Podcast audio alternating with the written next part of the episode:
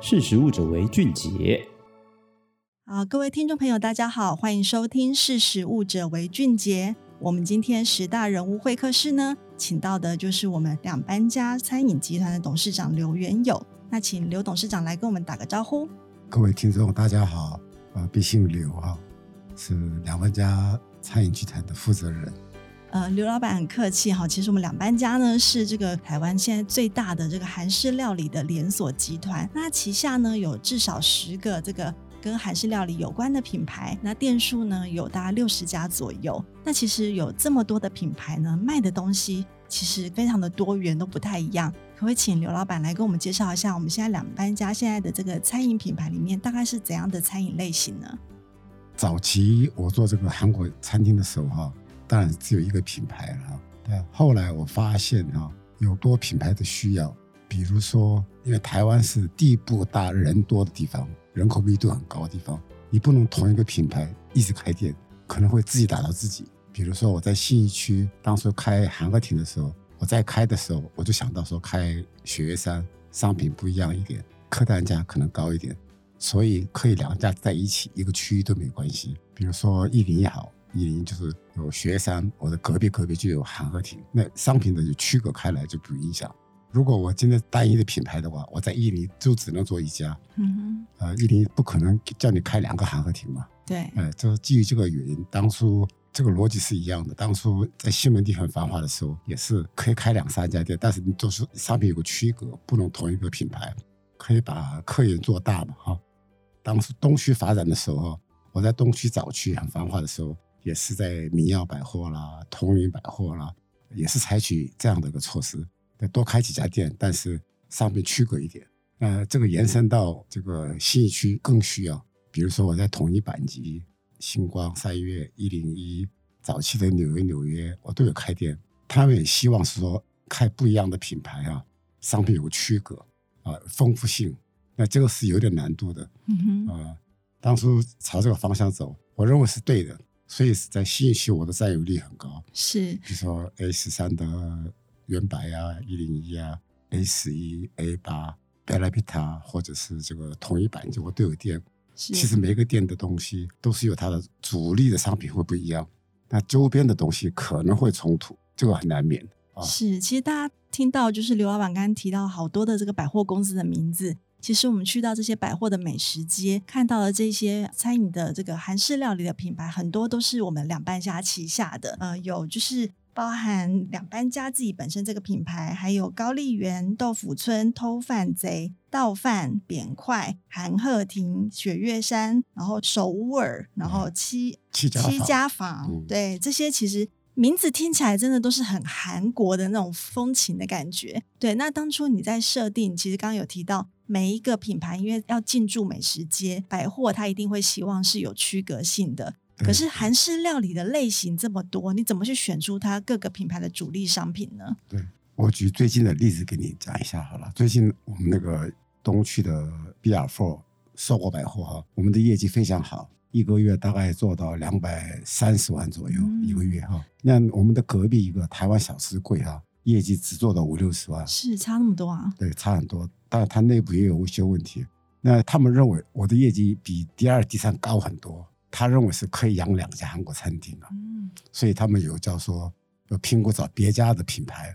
那他们发觉找别家品牌过来的时候哈、跟我现在的东西是主力是一样的，一定是卖什么泡菜锅啦、石锅拌饭嘛。对，这台湾民众比较熟对悉对的，，他他来他也是靠卖这些，那我也是卖这些东西。就是有问我说，刘老板有没有一个品牌进来哈、啊跟你的东西完全不一样的，让我们希望是不要重复、啊。那我就送了个案子给他。那那个内容是什么呢？就是我我把这个台面上面呢，我摆了很多年糕啊、鱼板串啦、冬粉啊，很便宜，一盘七十块七十块卖，然后再卖一些铁板的饭，比如说妻子炒饭呐、放在铁板上面，这个蟹膏饭或者是辣牛肉酱拌饭嗯、铁板饭，但他们看起来就完全不一样了，是跟你的隔壁不一样。那叫别家过来，啊反而是跟你的完全一样，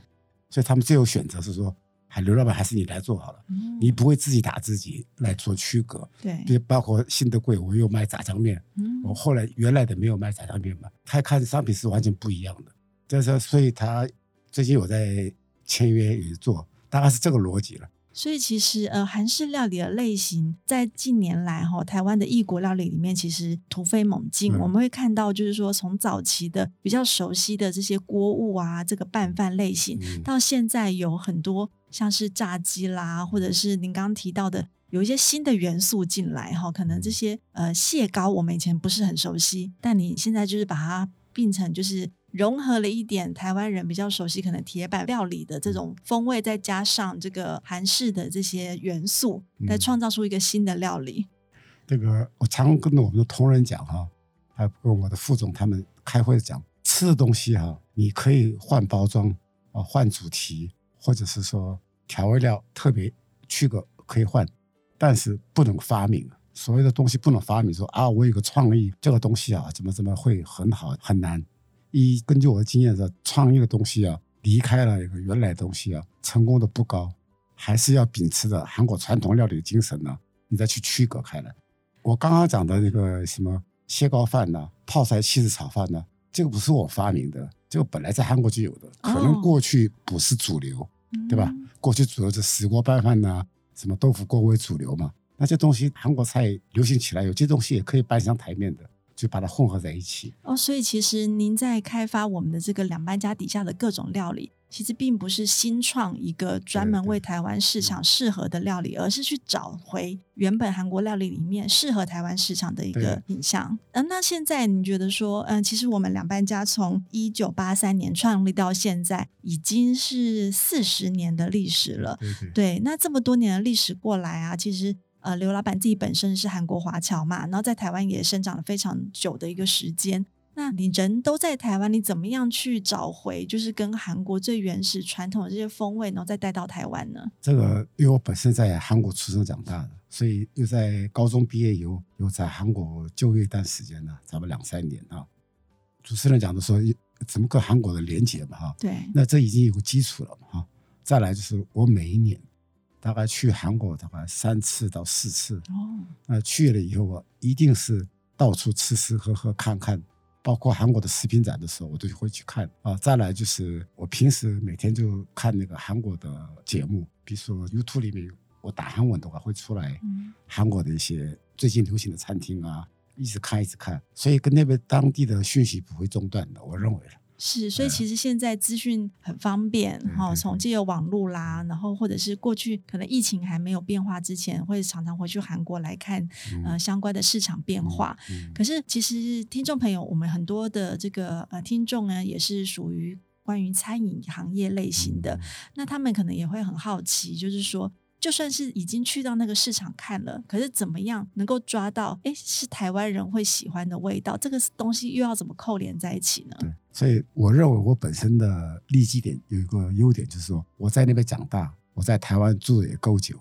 所以我某种程度来说，我两边都了解，韩国也了解，台湾现在的变化也了解，这是我的优势。可能某些人是很了解韩国，但是台湾他不了解，对吧？对，或者是有些人是台湾的逻辑去做，然后韩国不了解的时候啊，你会带来的元素啊，就是我们讲的有点不太像。是，那那这您觉得就是因为我们比较多，可能会是台湾的业者，他看到了这个市场的商机，他想要开韩国料理的这个餐厅，嗯那他也跑去韩国去做很多市场考察了。但是你觉得台湾人他真正能够接受的味道是什么？这个我认为要创业的人啊，自己要有很好的一个敏感度，就是说你当看到韩国东西的时候，你认为台湾搬过来是不是很适合？这个自己要自己去判断。那其实刘老板在创业这四十年的过程当中，我相信一定引进了很多不同的韩式料理菜色。然后，那有没有什么样呃失败的经验呢？就不适合台湾市场的一个状况，来跟我们分享一下。好的，呃，我很多了，呃，没有做生意，没有抱生儿子的哈，一定有很多失败的。那失败的原因是商品的原因也有关系，地点呢可能也有关系。那我们现在讲的商品的呃影响力好了，我大概是在五六年前开了个品牌叫“别为韩定食”哈，那个定食是在韩国是很流行的，就是你坐下来，整桌菜都搬过来了，是韩国很传统东西，传统的。早期是用四个人搬的桌子搬到你面前吃饭，哇，现在因为科技比较发达，餐有轮子，四个轮子推推推过来以后，整座满满的，叠在你的桌子上面，客人看了很高兴，哇，是满桌菜，满桌菜。那后来客人哇都很高兴，后来发觉客人的反应我都知道，哇，这样糟糕了，嗯，就会失败。那我就一直做，一直赔钱啊。那客人的反应是什么呢？原因是什么呀？菜都冷掉了。哦，所以那个菜主要是冷菜，对啊，你哇，刚来的时候不错，后来其实全部都冷掉了，哦，你因为吃不完是了因为类型太多，所以就是慢慢吃它都冷掉了，都冷，掉了。嗯，那后你也不能说一个一个上菜，就没有符合当时的一个精神嘛。所以其实，在韩国本来就是一次性的上菜，然后传统上传统式的，然后嗯让有一个非常丰富的对这对个对满桌菜的感有觉这，种文化哦，我认为这跟气候也有关系了。嗯，早期韩国哈，如果各位知道的话，韩国是北纬三十八度到四十度，这个中间是四季最分明的地方了。对，呃，春冬天就下雪，夏天跟台湾一样热，秋天落叶，就很分明的地方。所以当他们到冬天的时候啊，他们就烧炕，哦，北方也有烧炕的地方，一般是在房子的后半段柴房啊，对在柴房煮菜以后哈、那搬到 B one，搬到一楼，搬到二楼的大厅嘛，吃饭嘛，啊。嗯你不可能一个一个菜上，一定是整桌菜摆好了以后啊，媳妇跟什么人呐、一起嗯搬到这个大厅去，把门关上去吃。外面下雪嘛，不可能一个一直开门，外面可能是零下十几度啊，你门一不能一直开啊，哎，所以整是桌菜搬过去用。传统建筑的关系对对造成了这个饮食对文，他化，整桌菜从 B one 嗯采访那边上好以后，到一楼，一楼再开到二楼的大厅，开门以后，整桌送过去以后，赶快把门关上去，哦，再用餐，这是韩国的早期的习俗。可是因这为个在韩国现在的餐厅还有这种哦类有型做的服有这样做务的，，韩国也有，嗯哼是也有这种餐厅。所以我其实韩国人也习惯了吃这些相对比较冷的小菜，，我发觉韩国人跟日本人啊，都可以接受冷的东西，冷盘比较多。对，冷凉拌的了哈，就是哦嗯热的东西冷掉他还是吃。韩国人炸鸡喜欢吃，炸完以后他不喜欢吃热的，放冷掉喜欢吃，嗯，为什么跟台湾呢不一样。这他们为什么甚会至有这个些习人惯故意摆在 冷藏，冰冰的吃，哇，那是习惯问题，嗯因为哼，他们长期的吃冷的习惯啊，他们觉得冷的有另外一种风味。对，呃台那湾人的确，我们想到小菜都一定要热的。或者对是对对热乎乎的汤面呐、然后炸鸡也一定是热热的吃。如果觉得冷掉，好像就觉得没那么对好吃这了。是因为生活习惯的问题，因为台湾菜的啊，中餐的啊，大部分都是炒的啦、嗯，炖的啦比较多嘛啊。对，那韩国的话跟日本一样，腌制的啦、凉拌的比较多，所以他们小时候已经被习惯吃冷东西。所以您刚刚提到的那个品牌，它是非常多的小菜，然后上桌之后呢，其实消费者觉得吃起来吃吃冷掉，感觉就是尝鲜一次之后不一定能够来第二次。比如说里面的内容，我跟你讲一下啊，里面有煎的牛排，有煎饼，有炸的海鲜拼盘，这些东西你听起来都是热的，问题是你都做好拿过来，他吃不完，慢慢吃的时候，我、哦吃到那一盘的时候已经冷掉了，嗯还有原因是冷气一吹的话，一般都会冷掉。是那后来我就没有继续续约，我就结束掉了，嗯赔了两千多万。那这个可以，如果听众有韩国菜的话，做韩国菜的话，可以做个参考。你的东西餐里面冷的东西比例不要太高，一定要有个热的。各位看到那个拌饭，什么韩国菜流行的哈，对什么豆腐煲热的嘛，对拌饭热腾腾去拌嘛，炸鸡先炸了啊，烤肉自己烤了。对。你烤了给我的话，冷掉效果就差。所以其实我们现在去韩国料理的餐厅，其实都还是会有小菜，可是小菜的数量，你觉得可能要控制一下，是不是？对我现在可能讲的是主菜的部分。对，主主菜菜一定要不热的，可是对要热的配对对冷的小菜没有关系。，对对对。嗯哼。这是搭配的嘛啊，主菜不能太冷。我别为韩定食时，主菜都是冷，哦，连主菜都是冷你要的。搬过来嗯一定是冷掉了。像这种是类似宫廷料理那种对，概对念没错吗没？错哦嗯还，是韩国叫料亭，料亭料理，的料，他就这样做，嗯哼，整桌搬过来，把那你坐在这个，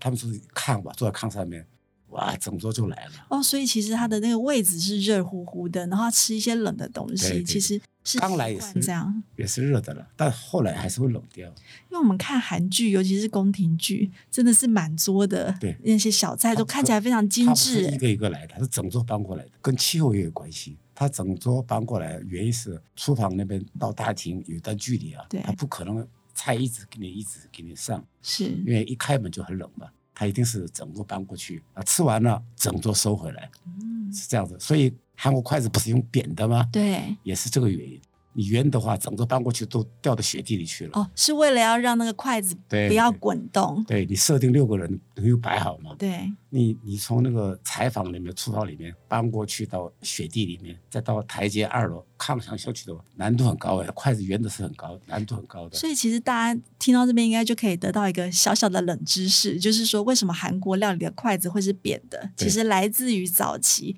它需要在做完菜之后搬到吃饭的地方，是一个有一个路程的对。为了让它的餐具不要滚动，所以它会把它用扁的方式，比较容易在盘子上面固定，这样子延续到现在。哦，对那我觉得扁筷真的是不太好拿。不好拿，这是习惯问题了。，对他们不但拿扁筷啊，扁筷拿着还拿汤匙嘞，对，所以他们手很灵活。没错，那个两手并用。对，所以韩国人他们说，就是因为这样子，韩国人女孩子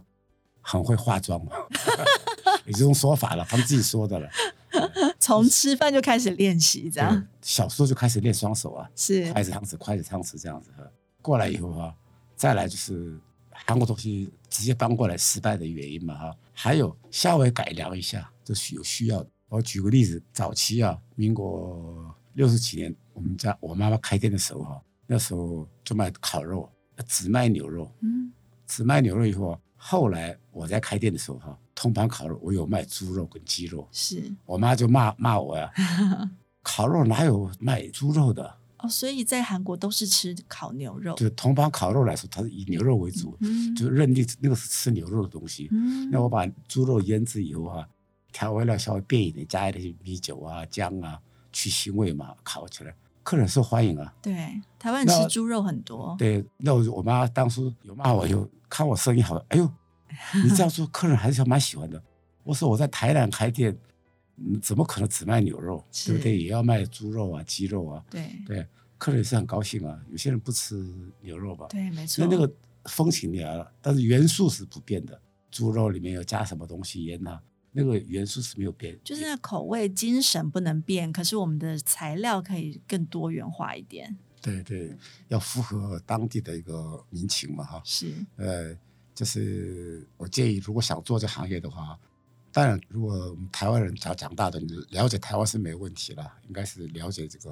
文化讲的部分应该都了解了。是。那韩国那边再去了解它，应该是成功的几率会比较高。但常常就是我们在创业的时候啊，可能会啊，例如说我们现在了解韩国的话，除了到当地去考察市场之外，呃，因为台湾的消费者他也很容易因为看了韩剧啦，看了一些综艺节目，呃，知道了诶有一些新的不同的料理。像我那天看了一个综艺节目，他就讲韩式三明治，然后它里面是有涂果酱的，然后就等于是咸咸又甜甜这样子。那这个对我来讲就是一个新的东西，因为在台湾没有吃过，那我自己也会以消费者的角度，我也觉得会蛮好奇，说，哎，那个不知道吃起来什么味道。那一定也有非常多的这个创业家，他会觉得说，哎，这个看起来好像有点意思，来台湾可能会有个话题性，就想要引进来。那以这样子的评估来讲，你觉得还要考量什么什么样的一个原则才更有可能成功呢？对，刚才主持人讲的例子很多了，常常韩国忽然什么东西流行起来，什么东西流行起来哈。但我作为这个行业的人啊，我的看法是这样子的：哎，这个东西流行起来，当然资讯我也有。那我的观点是，这个东西能不能持续啊，持续的做很久，还是它是一阵子的？嗯我会判断。那有时候是看不准的哈、嗯那我会拿过来尝试。比如说，我举最近的例子好了，我的高丽园呐、对我们这三川有个高丽园，它里面有几个菜是你点的，我们现做给你。那早期是做那个糖饼给客人，你可以点，我可以马上做煎给你。嗯，那是在明洞最近很流行，对，叫做 cheese 蛋糕啊。我说这个东西怎么怎么台湾人都去排队啊？那我就把这个列入在呃我的高丽园随便吃到饱里面，嗯我就把糖饼拿掉了，因为场地有限嘛，是发现很受欢迎。起司蛋糕，跟一般的那种不一样吗？ cheese 鸡蛋糕，哦，cheese 鸡嗯蛋糕、就是平常我们的吃的鸡蛋糕里面里面有包 cheese 的。对，对对，对嗯韩国人可能受到美军的影响哈、啊嗯，都是美国东西啊，受影响它气质也受美国的影响。嗯，我们不是讲部队锅吗？对那，部队锅也是本身就是泡菜锅的东西，加美国的料，哦，就是一衍些生成呃，呃火腿罐头这对些，对，火腿罐头啊、ham 啊、热狗啊。嗯啊，早期韩国很贫穷嘛，那时候在伊州府地方有美军驻扎的三万人，韩战结束以后，那美军是有钱的，那他们到市区来的时候带东西啊、卖呀、干嘛的，他取得这个东西以后，发觉韩国人吃这个东西很腻啊嗯，啊，你哎，我丢掉我泡菜锅辣辣里面就不腻哦，啊，这样子衍生出来的，所以其就实这是个从美军部队这样子出现的一个料理，对反而现在变成韩国料理的代表，对，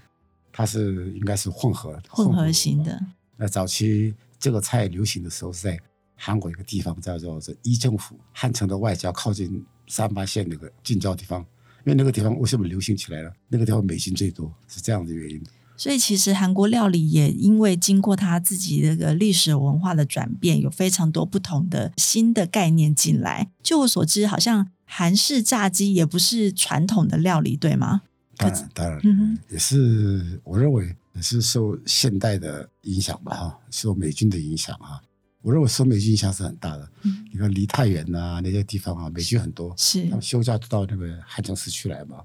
他们可能喜欢的东西，台湾人、韩国人会迎合他们做一些东西，再去改变啊，这种影响力是我认为，我想我认为炸鸡也是这个原因的。但韩式炸鸡跟美式炸鸡最不一样的，其实它就是它的这个果粉跟它的酱的部分。对对对嗯哼，所以其实韩国当餐饮业者也是从呃新的呃原本原生性的料理再去做一点韩国本地的创意，然后这个又在发扬光大到就是哎台湾现在也非常受流行这样子。并且韩国的我都了解哈，到现在也一样，韩国的养猪业跟养鸡业科技很发达，嗯，他们技术很好，他们有一个技术是不好的，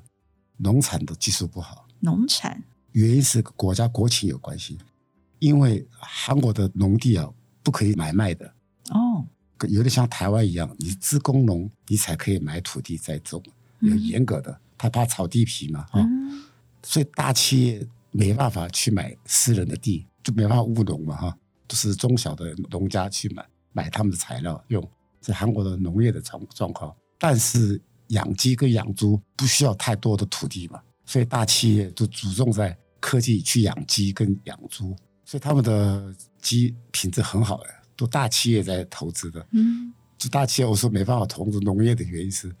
没办法取得那么大其的实是地政策的原因，对对所以对在您说的是蔬果类型的选择上，品质提升就比较有限大。企业不会介入的，嗯因为那些东西都需要大的土地的面积嘛。嗯，他们主要供在调味料跟养鸡、养猪，大企业在就做是，肉品类型的提对对升对这样子。不需要太多土地的。我在韩国的了解观察是这样，养猪、养鸡都大企业在养的。是，就跟台湾状况不太一样。其实我们是各个农畜产、水产这些都可以有这个企业的资源投注，跟政策可能政策有一点差异这样所以子。我们讲到鸡，就讲到这一块来了。嗯，所以他们鸡肉品质很好，很嗯稳定，炸起来真的是很甜。这是是大企业在研究啊啊，嗯，所以好像韩式炸鸡兴起也是之前听您分享，好像是汉城奥运那时候左右吗？嗯是比较近期一点的，是不是？那条那个韩剧吧，韩《来剧自星星的我呃来自星星的你》它就是炸鸡配啤酒啊。，对，我我认为啊，这个已经是我在看韩国的一些文宣呐、他们刻意这样操作的。也有一些品牌置入的可能性呃对吧。，然后嗯那个、看你比如说这个剧情当中有吃饭的时候哈、一定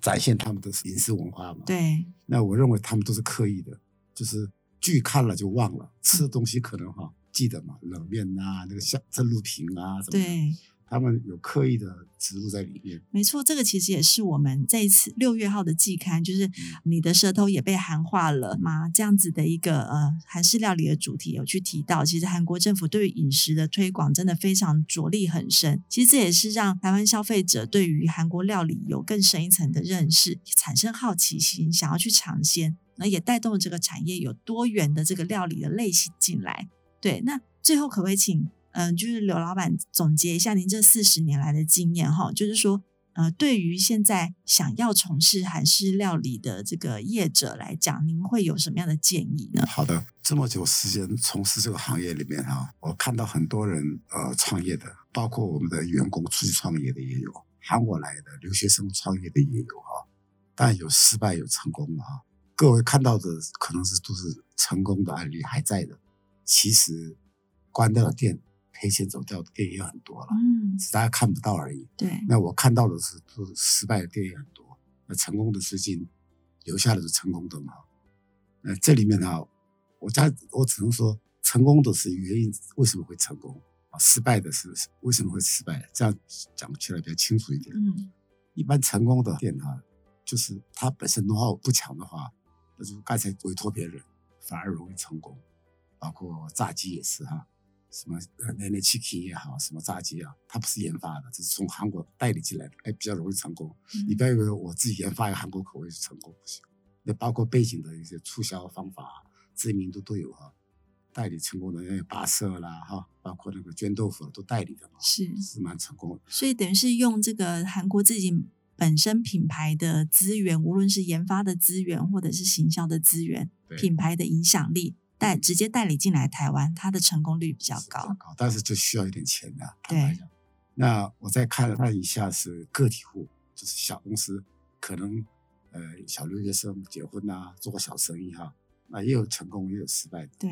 那我看到成功的是怎么样啊？那这个就是做的人、经营者本身啊，有没有用心经营很重要。说他们有没有 know how，他们可能都有。就是我看到的是，他们也是跟我批泡菜呀、我转卖给他们，他们去开餐厅了。是那我就看他们没有用心经营。什么样的用心才会是对，比如说传统小店就是老板要在店里啊啊，他就是玩票性质，偶尔去店里晃一下，请一些欧巴桑、工读生这样子哈，没有权利在那边啊所以品质可能不稳定嗯还有没有温度啊？哦，温温度，度你说服务上面的对温呀度，温度没有啊，你要靠服务生啊，嗯除非你是连锁店，连锁店的话有那个经营的规模或者对是 SOP SOP 啦什么，那小店本来就没有啊。所以小店要靠的其实是这一种您刚刚讲的服务的精神，对然对后以及它的食材的品质、餐点的呃维持它的一致性，这样子还有这个跟客人的一个温度啊，互认为动上，这个很嗯重要。这一方面是我是非常的讲究的。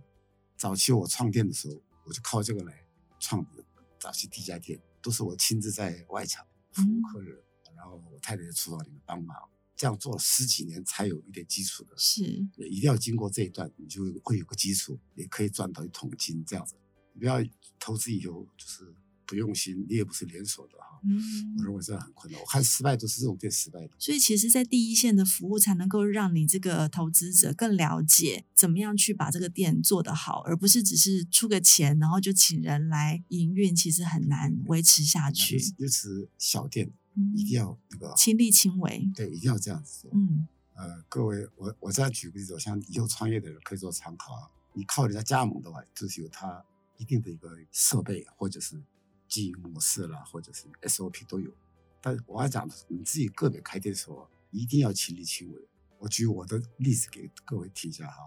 我真的早期开店的时候，我妈妈开店，我讲我妈妈开店，我说我出来开店的时候，我那个老店旧店，我弟弟在顾。那那时候我经济能力也不是很好，那我就顶让我的别的店。那个店怎么样啊？就是那个人，他妈妈给他一笔钱，他投资了以后，偶尔去店里那种人，那做的不好啊，嗯那他只有找我说，哎，这个生意不好，一直赔钱的，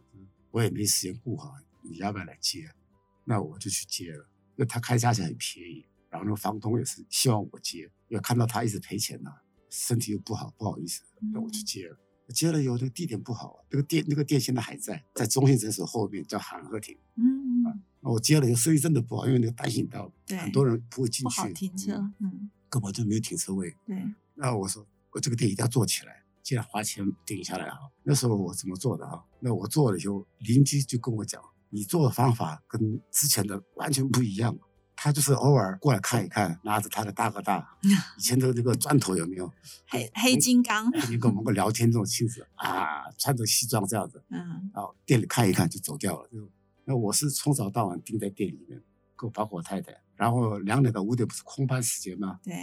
我就去发传单，然后拜访附近的办公室、中心诊所拜访。然后客人只要一来的话，我就知道那个人叫什么名字，嗯他喜欢吃什么我都记得。然后客人再来的时候，我都可以叫得出来，张医师嗯啊、陈经理，那是我笔记的。就把这个熟客就巩固起来了。对对对，然后他喜欢吃什么要留着，他想吃什么我没有，你下次来我帮你准备。我这样把客人记下来，我把客人那个档案我就很多都哇，记这下来。真笔的是记一个耶笔记这样子。嗯那我举一个最大的一个，到现在我还感动的一个例子给给你提分享一下。有一位崔小姐啊，嗯她很喜欢吃那个腌制的章鱼啊，韩国有腌制的章鱼，生的腌制辣辣的啊，是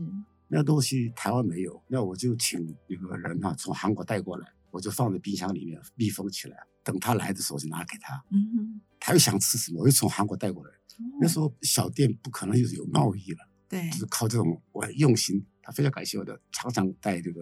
家人啊过来消费。嗯他有一天呢、带好多人来，他两个女儿、女婿、小孩都来了。哇，说说说今天来这么多人了，谢谢啊，是不是啊？嗯他他本身来那天来他就没有吃饭，嗯他一直看看着别人吃。啊那我说怎么怎么了？身体不舒服吗？看着身体不舒服啊。嗯那我就是，那他一直讲一句话，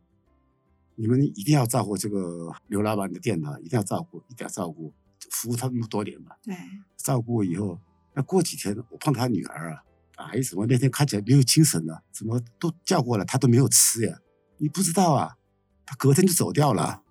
他要走的意思就是要照顾这家店的，啊哇，当场哭出来啊！哇，真的是他，当时那个医生已经放弃他了吧，要回家嘛。他说嗯我们来这家好了，看一看。生病，然后哎最后已经放弃了，他就嗯很很虚弱的，全家叫过来吃一吃这样子。他们到后代到现在还在，我在哪边开店新店，他们都过来捧场。妈妈有交 代，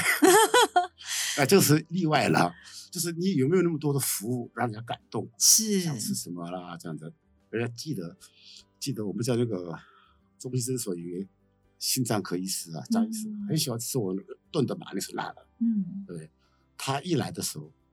他打电话来，他就预约我要过去了，我就他的那份我现做热热的招待的给他，对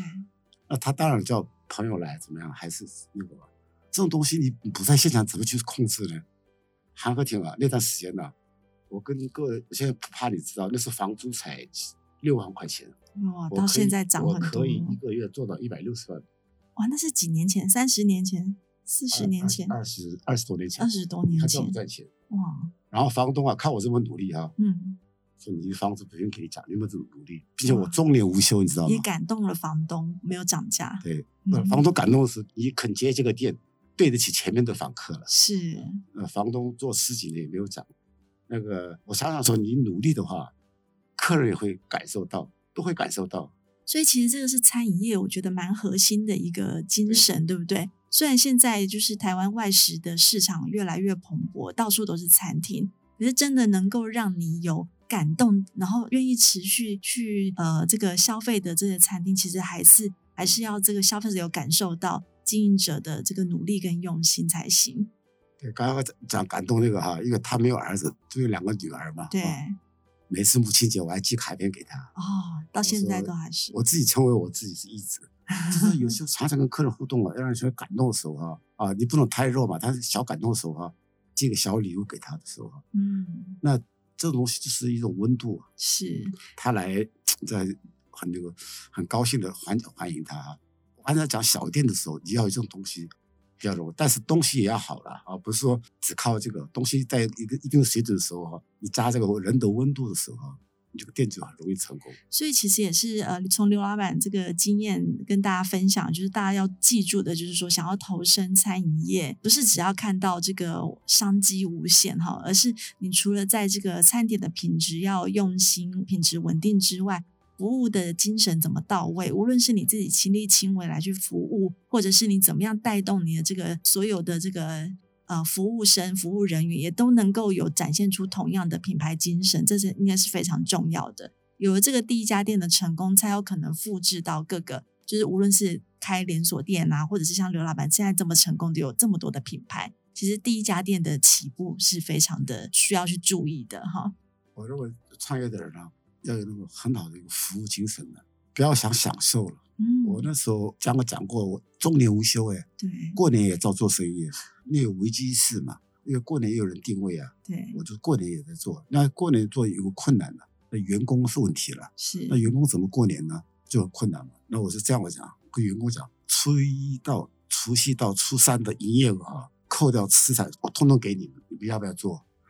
他们想一想啊，要啊， 算是红包 了，对吧？那客人也高兴，他们也高兴，是，然后呢，你你初一休息，你初二休息，你初三休息，咱大家轮流还是休一天的，过年嘛，嗯，那要不要做？要。那我就对着说，过年照常营业啊，预约的很很激烈啊，嗯因为过年太多餐厅不开了，对对对嗯就是就是，但是我还是要在啊，嗯，我把营业额给他们，我还在，我是义工啊，所以其实是也嗯是对着员工让利啊，让员工愿意一起来呃服务这一段期间对这样对子，嗯，这很重要，我我认为前半段你自己也亲力亲为嘛哈，后半段当我那时候生意好的时候，呃高岛屋啊什么会找我来开分店嘛，那时候我们店都是都排队的，嗯排队到哈，我那个巷子塞车啊，计程车过来过不去，因为单行道嘛哼，，是生意好到这样子。这个我认为前半段前几一两年，我的这个亲力亲为也好，也很重要。那你个体户可能真的要靠这个东西，嗯不要有东西做得好就可以了。你对，东西做得好，别人也不差，对吧？是没错那，你这种亲力亲为，盯盯盯得很紧，对顾顾客的一些温度更够啊，这是一个一个。我们有一个师傅，韩国师傅跟我讲一句名言呢，跟他别人在讲，说我们像刘老板这样做生意的话啊，在山上做也会客满的嗯啊，因为他把每个客人名字都记得，做什么行业都记得啊。他说没有人这样做的，我就是一个老先生啊，嗯我看过这么多老板，没有他像像他这样子的用心在客人的经营上面啊，早期了。那是后来我那个店就是让给让给那个我们亲戚做，因为太多事情了，店多嘛。嗯。那那个店我真的是十几年我是这样做的，对，我觉得这个今天也是学到一课哈，很多。呃，我相信很多业者会因为看到现在的外食市场的商机，然后希望投入这个产业。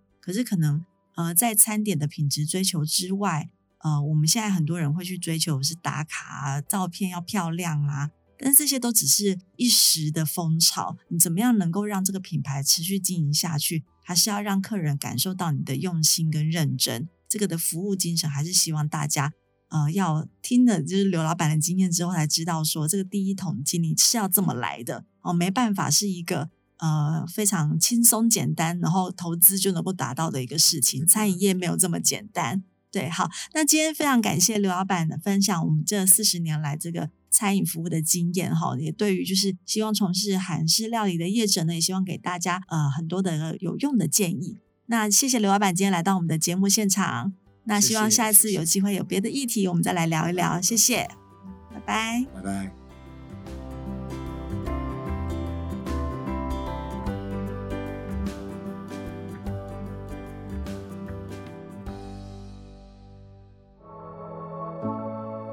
识时务者为俊杰。